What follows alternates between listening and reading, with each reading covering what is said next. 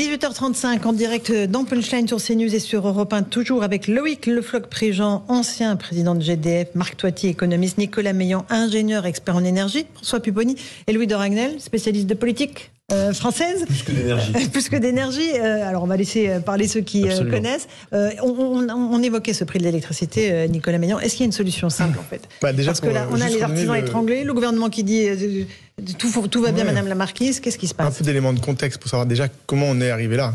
On en est arrivé là parce qu'en 2010, Nicolas Sarkozy a signé le couteau sous la gorge, la loi NOM de libéralisation du marché, parce que la Commission le menaçait la France d'une amende de 20 milliards d'euros pour concurrence déloyale, parce que nous avions des prix d'électricité trop compétitifs. Euh, et donc on a signé ça. Compétitif. Trop compétitif, trop faible par rapport à les fameux 50 on était trop compétitif par rapport bien sûr aux Allemands. donc qu'est-ce qui s'est passé ensuite? On a créé un marché artificiel moi, j'ai regardé récemment parce que je pensais qu'il y avait peut-être 10, 12, 15 fournisseurs alternatifs. C'est des gens qui fabriquent des, qui fournissent des factures, mais qui produisent pas d'électricité. Il y en a beaucoup plus, hein il y en a 125 en tout. 125 125, donc vous imaginez 125 sangsues qui sont comme ça sur le dos d'EDF, aspirer son sang depuis 10 ans. Et puis là, on se réveille, on se dit, ah, ben, c'est bizarre, EDF a perdu 20 milliards d'euros, c'est quand même étrange. C'est bizarre. Ce soir, 64 euh, milliards d'euros de dette, c'est complètement dingue. Bah, oui, expliquez, trouvez un marché où vous avez le concurrent principal qui vend à tous ses concurrents sous son prix de production et qui fait pas faillite. Ça n'existe pas. Donc, on arrête, on enlève les sangsues, on met fin à ce système. Aujourd'hui, plus il y a de censure, plus vous payez cher l'électricité. Euh, c'est ce qui s'est passé aujourd'hui, puisque comme les censures ont le droit à 100 TWh sur 400, euh, ben, s'ils en demandent 200, ça veut dire qu'en gros, votre prix d'électricité va être multiplié par deux. C'est aussi simple que ça, on ne sait pas pourquoi, mais ça, ça a été... Et là, on est passé de 100 à 120 quand même. Euh, comme ça. Et on est revenu. Non, mais ça, c'était. Bref. Donc, ce qu'il faut savoir, c'est que, voilà, comme on, a des censures, il faut s'en débarrasser. Alors, l'autre solution, bien évidemment, ça se passe au niveau européen. Mais euh, au niveau européen, ça fait un mois, un an et demi que Bruno Le Maire nous dit que c'est absurde. Et là, on voit que les Allemands nous disent que on va peut-être attendre encore un an et demi avant de faire quelque chose. Ah bah ils veulent attendre les européennes de 2024. Et, comme moi, j'ai pas vu d'initiative française depuis 30 ans euh, pour prendre le contre-pied de l'Allemagne, hmm. je ne sais pas si ça va se passer dans les semaines qui viennent. Bon, allez. Euh, et, la seule solution, c'est d'arrêter de payer les factures. C'est ce que j'explique à, tout le monde. Arrêter de payer les factures. Ils vont faire comment nos, petits artisans C'est la seule solution. C'est ce que je dis à mes. mais ils n'ont pas les moyens de se battre contre les fournisseurs d'énergie les, gens, l'association des commerçants qui, qui regroupe 450 000 personnes, je les ai eus ce matin, j'aurais dit, écoutez, la seule solution, c'est arrêter de payer les factures. Les factures sont arrivées là, on voit bien qu'ils sont gênés, puisque mm. les factures arrivent en ce mm. moment-là depuis, depuis un ou deux jours. Et elles sont salées arrêtez, Elles sont salées, les factures? Bah oui, elles, ont, elles sont six fois euh, plus importantes que le, le, le, mois de décembre. Donc, euh, ah. donc euh, ça, ça, ne marche que si tous décident d'arrêter de payer. Ah C'est-à-dire que il faut, faut, faut, faut tout arrêter de payer. Si la seule solution, c'est qu'il faut, quelque chose, il faut qu'un événement arrive. Et, et je, moi, je, je conseille ça aujourd'hui parce que parce que c'est insupportable de d'avoir des, des, des commerçants, des, des commerces, des, enfin 15 000 boulangers sur 33 000 vont fermer hmm. dans, les, dans les semaines qui viennent. c'est insupportable. Non, c'est un, peu dangereux de conseiller ça parce qu'effectivement euh, après il y a une dette qui va qui va courir et après euh, ah, bah, bah, ah, les concerts sont pas les payeurs hein, euh. Je, si après vous allez payer pour tout le monde, je ne paye pas parce que je veux déchirer mon contrat. Non, d'accord. Et, le, gouvernement m'a dit que je pouvais déchirer mon contrat. on est d'accord, on est d'accord, mais conseiller ça, encore une fois, c'est on a un système de droit, on ne peut pas imposer ça. On va payer de fait. Voilà, de fait, malheureusement. Parce qu'ils mettront la clé sous la porte. Malheureusement, c'est ça. C'est ça de facto, après, il y aura des poursuites, etc.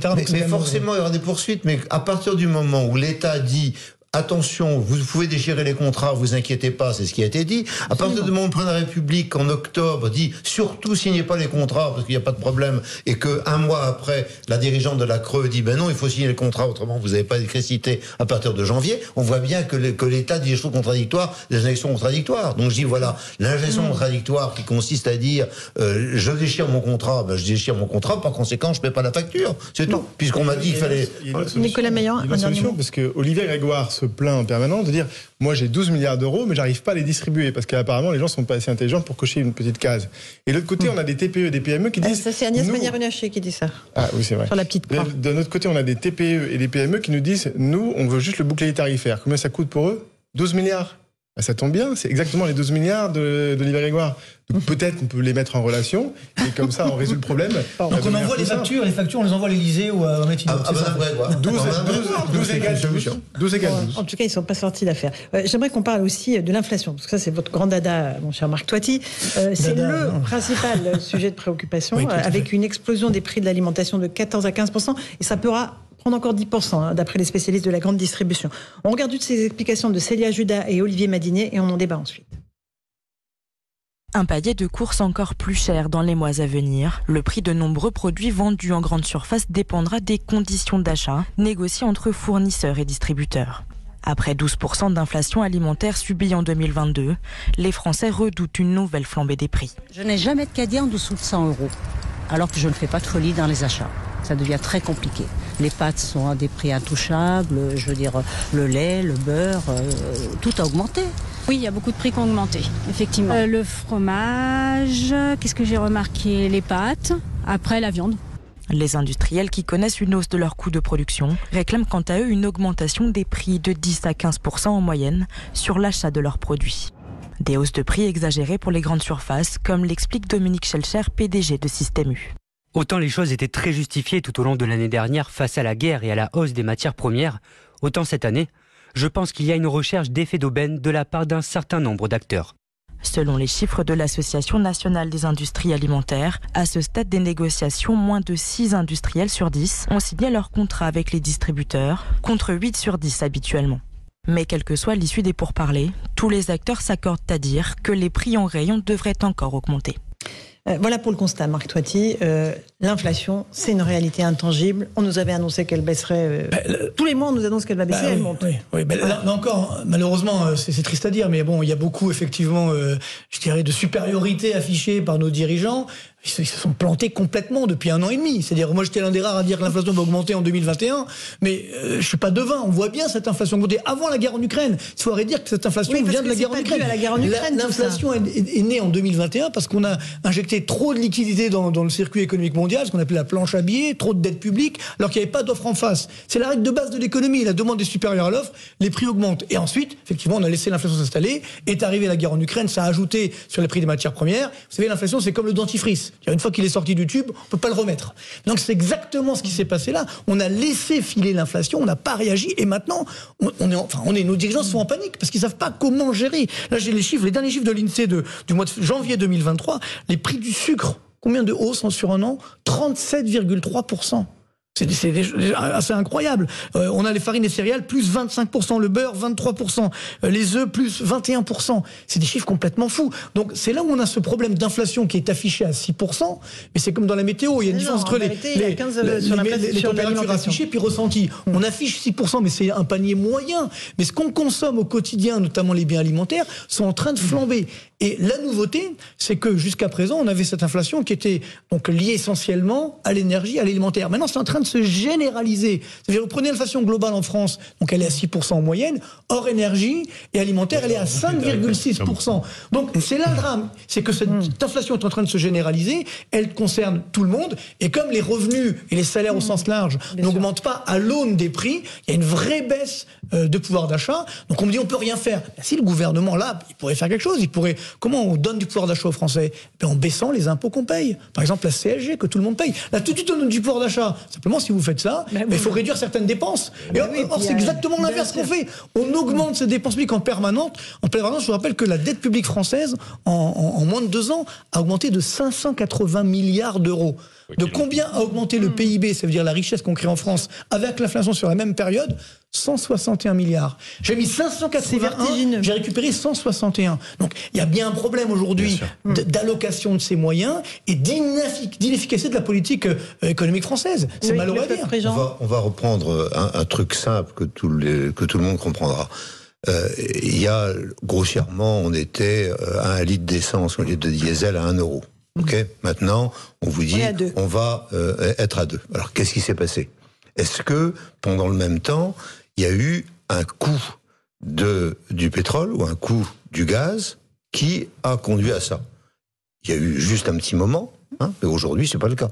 Et qu'on arrive à grossièrement avec euh, les, prix que mhm. les, coûts de, de, de, la production sur le pétrole à des prix où à une période on avait un super ou euh, un diesel à 1 euro.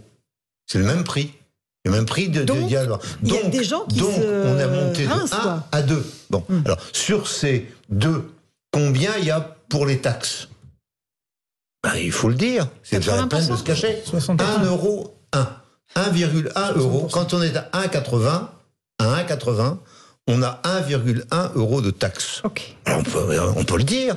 C'est pas la peine. Donc, on a augmenté les taxes sur mmh. le, euh, le, diesel et sur euh, l'essence, ce qui a conduit à augmenter les prix. Très bien. Alors, qu'est-ce que vous faites? Qu'est-ce que vous faites? Vous savez, vous avez des transports qui euh, augmentent par conséquent, donc ça, c'est de l'inflationniste. Vous avez le fait que vos salariés viennent en voiture, ben, et ça leur coûte plus cher. Vous avez tout un ensemble de choses qui, qui l'ensemble est inflationniste. Qu'est-ce qui a créé cette inflation? L'État, en augmentant les taxes. Alors c'est pourquoi on a augmenté les taxes? Ben, On a augmenté les taxes parce que il a fallu payer euh, les taxes habituelles, puis ensuite euh, les éoliennes et le solaire, on pouvait pas les payer avec les taxes sur l'électricité. Donc il a fallu prendre un bout des taxes pétrolières pour le faire. Puis ensuite il y a les taxes carbone, c'est bon, c'est bon pour la planète. On voulait mettre le diesel au niveau de l'essence? Et on voulait, etc., etc. Donc on a fait ça. Bon maintenant, c'est pas la peine de dire ah ben ça vient de la planète mmh. Mars, euh, il s'est passé l'Ukraine, etc. Ce n'est pas vrai. C'est aujourd'hui 60% du prix de, que, vous, que vous payez à la pompe, c'est l'État qui le prend et donc le, euh, le, le, distributeur de d'essence et de gazole est devenu un agent fiscal dont la, et la fiscalité a augmenté. Le pompiste est un agent des impôts.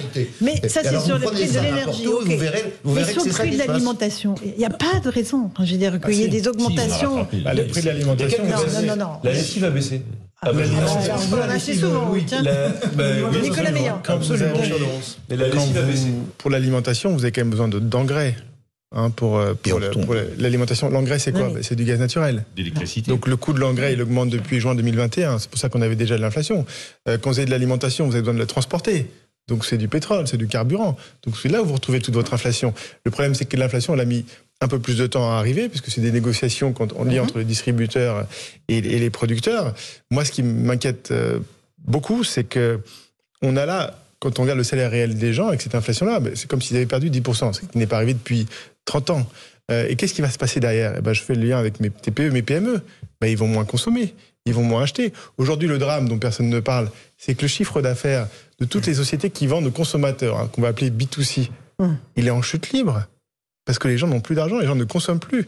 donc ça va accélérer, ça va auto-alimenter euh, ce mmh. phénomène de, faillite et personne n'a la solution. La seule solution, c'est les banquiers centraux qui disent bon allez, on va augmenter les, les taux euh, au maximum, mais ils vont encore rajouter une couche là-dessus? Ils vont encore plus freiner. C'est-à-dire que les taux d'intérêt aujourd'hui, ça pourrait, c'est pour agir si justement on avait une demande forte. Aujourd'hui, c'est c'est pas le cas. Alors ça peut effectivement limiter les anticipations d'inflation.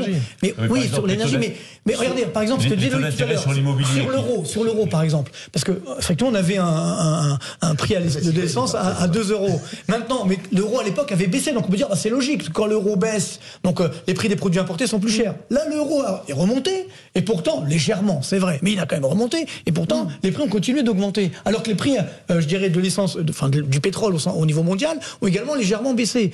C'est ça qui est mais par paradoxal. Sur, sur, l'immobilier, les taux d'intérêt sont passés à presque 5%. Bien sûr, mais, mais c'est ça le problème. 5%, 5%. Le promoteur, avec l'assurance. Oui, d'accord, les promoteurs qui ont emprunté à 1,5, 2, ils empruntent à 5 maintenant. Ça veut dire qu'en fait, la production de logements va s'arrêter. On était à 100 000 logements solidaires, alors qu'il en faudrait 300 000. On va, enfin, c'est en train de se ralentir, il n'y a plus de stock. Donc il y a vraiment, or, les, on sait que le logement, c'est une partie de l'économie, ça relance l'activité, et là, c'est en train de se ralentir, mais pratiquement. je, suis, je suis ahuri de voir la rapidité avec laquelle le gouvernement et les parlementaires parlent de sobriété dès qu'il y a un problème. La sobriété, pour moi, c'est la pénurie. Là, sur l'eau, je, vous venez d'entendre la Première ministre. Là, donc, alors, on va faire un plan de pénurie. Non, il y a des possibilités. elle parle de quoi? Elle parle de l'eau qui tombe. il y a moins d'eau qui tombe. Alors maintenant, qu'est-ce qu'il y a comme eau en France? Il y a des, des, puits profonds. Il faut aller chercher l'huile en profondeur. Ce n'est pas une, huile, euh, une, de l'eau comme l'huile qui, qui est pour des millions d'années. Non, c'est de l'eau qui qui se régénèrent, parce que et il y a des puits profonds, il faut aller chercher des puits profonds. Mais qu'est-ce que c'est cette histoire? En Sans arrêt, on nous dit soyez calme, pénurie, pénurie. La pénurie, c'est l'inflation, c'est clair, puisque ça augmente les prix. En fait, il faut, faut arrêter. Si jamais j'ai un produit abondant, si jamais j'ai un produit abondant, ben, il y, a, y a la possibilité effectivement de baisser les prix. Si jamais il y a pénurie, les prix augmentent et on a organisé la pénurie de pétrole mhm. euh, avec les, les écologistes qui ont dit non, non, surtout, allez pas chercher le pétrole, je pas chercher le pétrole, et le pétrole a monté. C'est normal. La pénurie, et la sobriété, c'est la même chose. C'est le même sujet. Et je, je, suis irrité parce que je, je m'aperçois qu'on accepte ça. Ah oui, il faut être sobre. Oui, c'est vrai. C'est une espèce de. on va être en robe de bure. Et puis, il y, y, a des Iraniens comme ça qui se flagellent, les chiites, là. Ils se flagellent. On a l'impression qu'on est, qu'on est parti en Iran. Alors, je juste qu'on écoute Emmanuel Macron parce qu'au au Salon de l'agriculture, il a été interpellé comme ça sur le problème de l'inflation, des paniers euh, d'alimentation trop chers. Et il a dit ah, la grande distribution doit faire des efforts. Écoutez-le. Là, on a besoin d'un effort collectif, d'un engagement. C'est ça ce que je demande aussi à nos distributeurs aujourd'hui. C'est de participer à l'effort. Ils font des, bénéfices, des profits. J'en suis euh, heureux pour eux et leurs salariés. J'espère qu'ils le redistribuent. Mais dans ce moment-là, on ne peut pas demander un effort à nos producteurs. Parce que nos agriculteurs, ils payent plus cher l'énergie, ils payent plus cher euh, euh, les intrants divers pour produire. Et on a besoin de garantir leurs revenus. Et ils ont des revenus qui sont encore très faibles aujourd'hui. Donc c'est pas eux qui peuvent faire l'effort pour baisser les prix de l'alimentation. Bon, alors, Marc Toiti. Ça, c'est incroyable. Qui fait les lois c'est-à-dire que c'est incroyable, on a l'impression qu'il est candidat peut-être, mais c'est quand même le président. Il y a quand même une assemblée. On peut aujourd'hui mieux, effectivement, réguler ou moins mieux gérer les relations entre euh, les industriels ou les, agriculteurs et effectivement la grande distribution. Il y a un manque de concurrence. Mais qui décide? Ben, C'est l'État. C'est le gouvernement. Donc c'est pas l'État qui fait les, accords entre la le que le producteur. Il n'y a pas de concurrence justement parce qu'il n'y a que, que 4 5 on va dire euh, grandes centrales. Donc évidemment quand vous avez les petits producteurs qui arrivent face à cela, ben on leur dit ben, si tu si tu baisses pas tes prix, on on te fait pas rentrer. Donc bien entendu ils sont ils sont pris à la gorge. Mais ce qui est assez ce qu'il faut se voir c'est qu'aujourd'hui, je faisais une conférence pour les maraîchers il n'y a pas très longtemps. Euh, ben en fait tous les, les produits donc euh, les légumes, les fruits etc sont vendus au même prix à toutes les enseignes. Et puis après les enseignes ben, se débrouillent et puis ils prennent plus de marge que d'autres etc. Mais c'est finalement globalement la même qualité. C'est pas euh, Lidl qui est moins bien que d'autres, etc. Comme on fait, on le fait parfois croire. Donc c'est un problème de concurrence, tout simplement. Alors il y a des pays où c'est pire, ça c'est vrai. Mais, encore une fois, ce que je trouve très dangereux, c'est que le président est en train de mettre encore dos à dos effectivement les industriels et les agriculteurs ou euh, les distributeurs. Il faut quand même aujourd'hui mieux gérer le travail de l'État. Tu as quand même 60% des fruits et 40% des légumes qui sont importés mhm. et rien n'a dit que les normes qui de, de, secteur de production soient les mêmes que les normes chez ah nous. Donc, euh, non, non, 30% de la et, et, ça, et ça c'est quand même, c'est quand même sacrément inflationniste cette mmh. histoire, mmh. parce que parce que lorsque tu, tu, tu es parti sur le sucre. Euh, il y, a de l'anticipation sur le sucre, bien sûr, puisque si jamais on n'utilise plus euh, les euh, les pesticides pour les betteraves, il n'y a, plus de sucre en France. Dans, les autres pays, il peut y en avoir, mais chez nous, on peut pas. Donc, donc, donc, tout le monde, il y a l'anticipation. Donc, il y a un certain nombre de normes et règlements qui sont donnés par l'État, c'est l'État, c'est le chef d'État qui parle là, qui sont inflationniste. Bien sûr. Alors, est-ce qu'on est capable d'aller dans l'autre sens? C'est-à-dire, voilà, j'ai un certain nombre de règlements inflationnistes, je vais essayer de les limiter pendant un certain temps pour limiter l'inflation. C'est ça que je demande clairement. C'est-à-dire mmh. qu'aujourd'hui, on, est, on a une, une conduite inflationniste générale mmh. à l'intérieur de l'administration française et au gouvernement. Mmh. Et, et, cette sobriété, moi, me, me, me, sort par les yeux, parce que je, je, pour moi, la sobriété, c'est la pénurie. Et la pénurie, c'est l'inflation. Nicolas Meillon. Oui, juste une petite remarque. Emmanuel Macron aime bien demandé un effort aux distributeurs. La semaine dernière, il a demandé un effort à Total pour limiter le prix d'essence. ils l'ont fait, hein, l'effort. Peut-être falloir demander un effort à l'État parce que je rappelle que moi, je regarde euh, précisément combien d'euros l'État gagne sur chaque litre de carburant vendu. Eh bien, l'année dernière, la semaine dernière, il y a une semaine, c'était le record historique. Ah sur l'essence, sur le diesel. L'État n'a jamais autant gagné d'argent à chaque litre hein. d'essence et de diesel vendu. Donc peut-être qu'on a un tout petit peu de marge ici, parce qu'en plus, quand on parle de l'effet inflationniste de ces taxes sur tout le reste de l'économie, il y a peut-être une réflexion à avoir. sauf que c'était voulu par les écolos. Non, ce n'est pas voulu par les écolos, ça c'est lié. c'est comme pour le tabac. On va monter le prix. On a décidé d'augmenter les taxes sur le diesel pour dire aux Français ne roulez plus au diesel. Ceux qui le font, ils vont payer passer à l'électrique. Comme pour le tabac, on taxe pour soi-disant faire en sorte que les gens n'en consomment plus, mais on encaisse. Et en disant bah, vous avez la solution, c'est l'électrique. Et ça a été fait volontairement. Et, et pénurie électrique, donc augmentation du prix de l'électricité et pénurie de nouveau. Bon, on n'a pas eu de coupure de courant quand même. On peut se féliciter de ça. On est, on est en situation de pénurie potentielle. Non, est clair, il est clair que si jamais on change aujourd'hui euh, 10% de plus du parc, euh, on, est, on est en situation de pénurie parce qu'on on sait qu'on n'aura pas les terroirs qu'il faut. On il y a une météo très clémente. Souvenez-vous, en, décembre, janvier, il a fait très très doux. Il a fait très très doux surtout. Et, il a fait doux, c'est a sauvé Absolument, politiquement. Mais, bon, euh, Emmanuel Macron a été très gentil. On ira acheter de l'électricité en Allemagne produite avec du charbon. Non, mais il y a quand même une sorte de schizophrénie. C'est-à-dire que d'un côté, effectivement, on prône justement de, de limiter la consommation, on prône la pénurie, après on se plaint qu'il y ait de l'inflation. Il faut savoir ce qu'on veut. C'est-à-dire que globalement, on ne peut pas avoir et, donc, je pourrais m'interroger, Marc, après ce que tu dis, sur l'existence ou non d'un gouvernement. J'ai le droit de m'interroger. Je prends l'exemple de la betterave. Pénurie. Je prends l'exemple de la betterave. Non, on a, ça sera dernier mot, François. On a, on a supprimé le pesticide sur la betterave. Donc il y aura moins de production de betterave, donc moins de production de sucre. Oui. La seule raison pour laquelle le ministre l'a fait, c'est pour éviter d'être un jour mis en cause pour des problèmes de santé publique. Donc il dit moi, l'avenir ce matin, c'est ma situation qui me préoccupe.